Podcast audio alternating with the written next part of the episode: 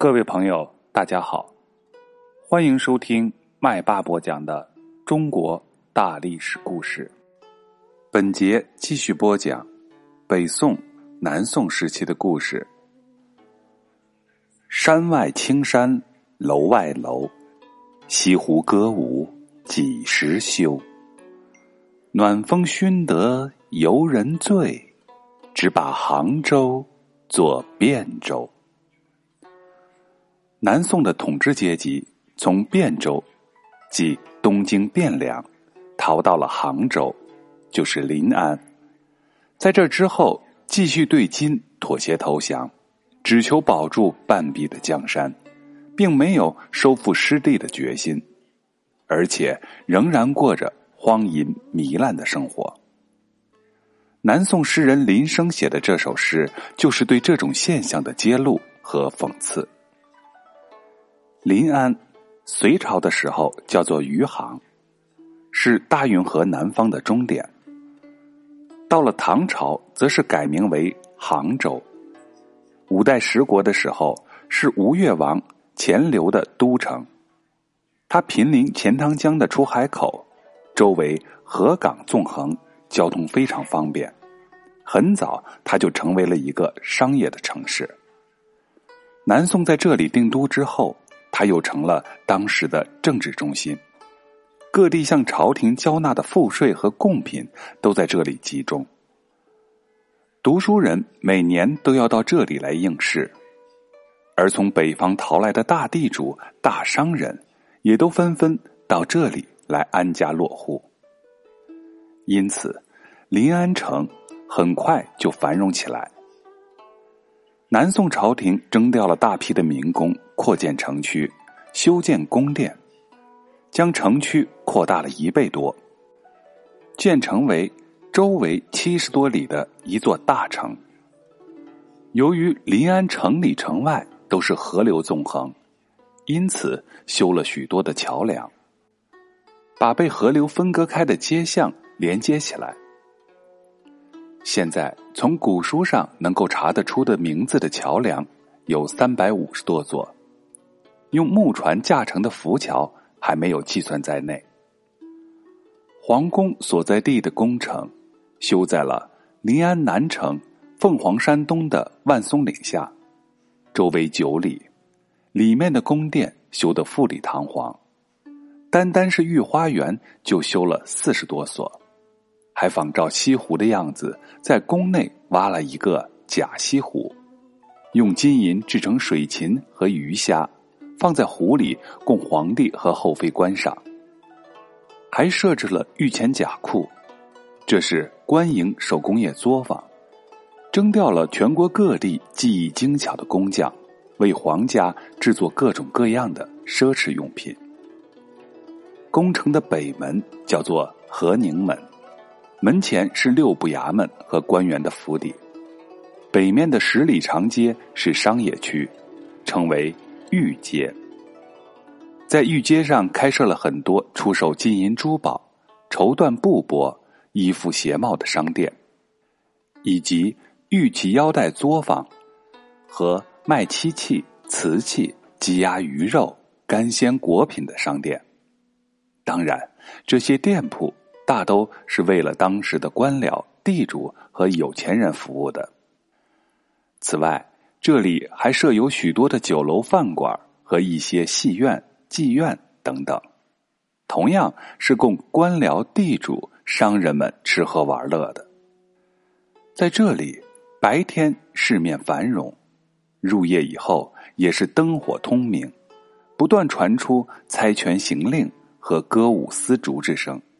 直到深夜之后，才会逐渐的安静下来。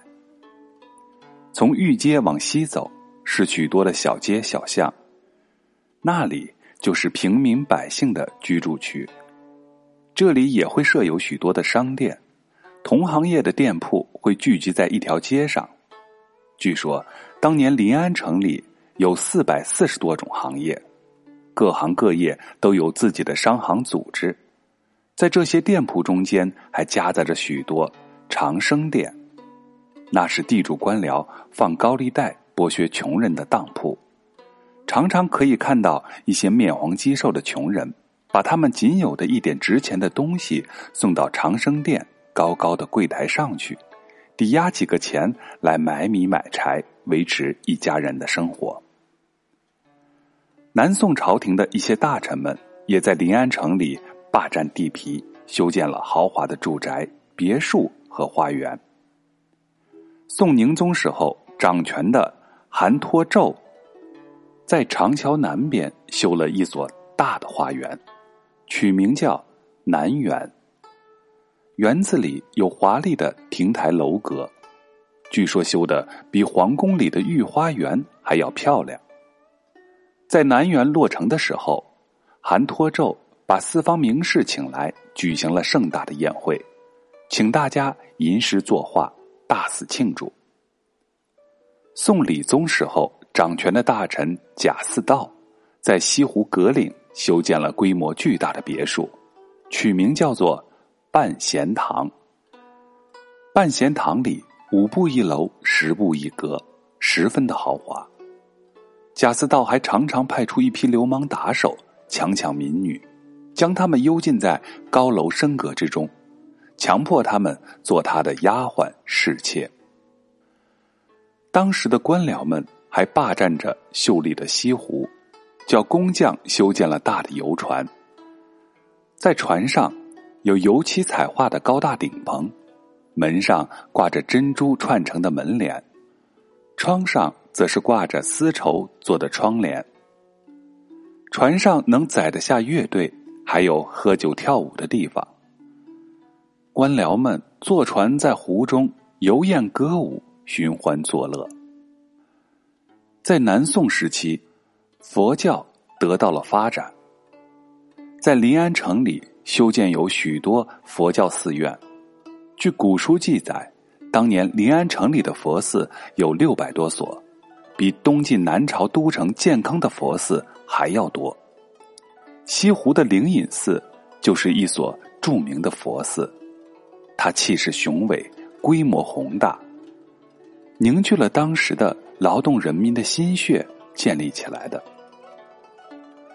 不过，在当时，临安城里的劳动人民却是中年过着难得温饱的艰难日子。当时临安的人口有三十九万户，一百二十多万人，其中皇室官僚、地主、商人只是极少数，绝大多数还都是劳动人民。在御前甲库里做工的工匠，实际上是手工业奴隶，他们是没有人身自由，生活十分穷苦。其他从事木器、竹器、漆器、纸张等手工业劳动的匠人。以及一些砖瓦匠、泥水匠等等，他们的生活也是很苦。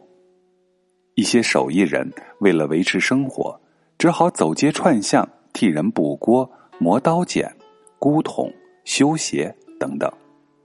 他们的生活毫无保障，常常要忍饥挨饿。还有一些小本经营的小商人，他们会挑着货郎担，手摇货郎鼓去招引顾客。虽然能够赚到一些薄利，但是常常遭到官府的敲诈勒索，也是过着朝不保夕的日子。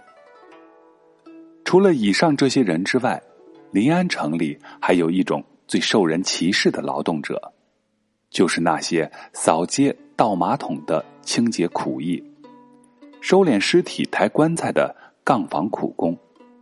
他们的工作最苦、最脏、最累。而得到的工钱也是最少的。临安街头，每到寒冬腊月，常常会有大批无业游民露宿街头，最终倒闭路旁，了结痛苦的一生。好了，本节关于临安的故事就介绍到这里。在下一节，我们要讲鹅湖之会。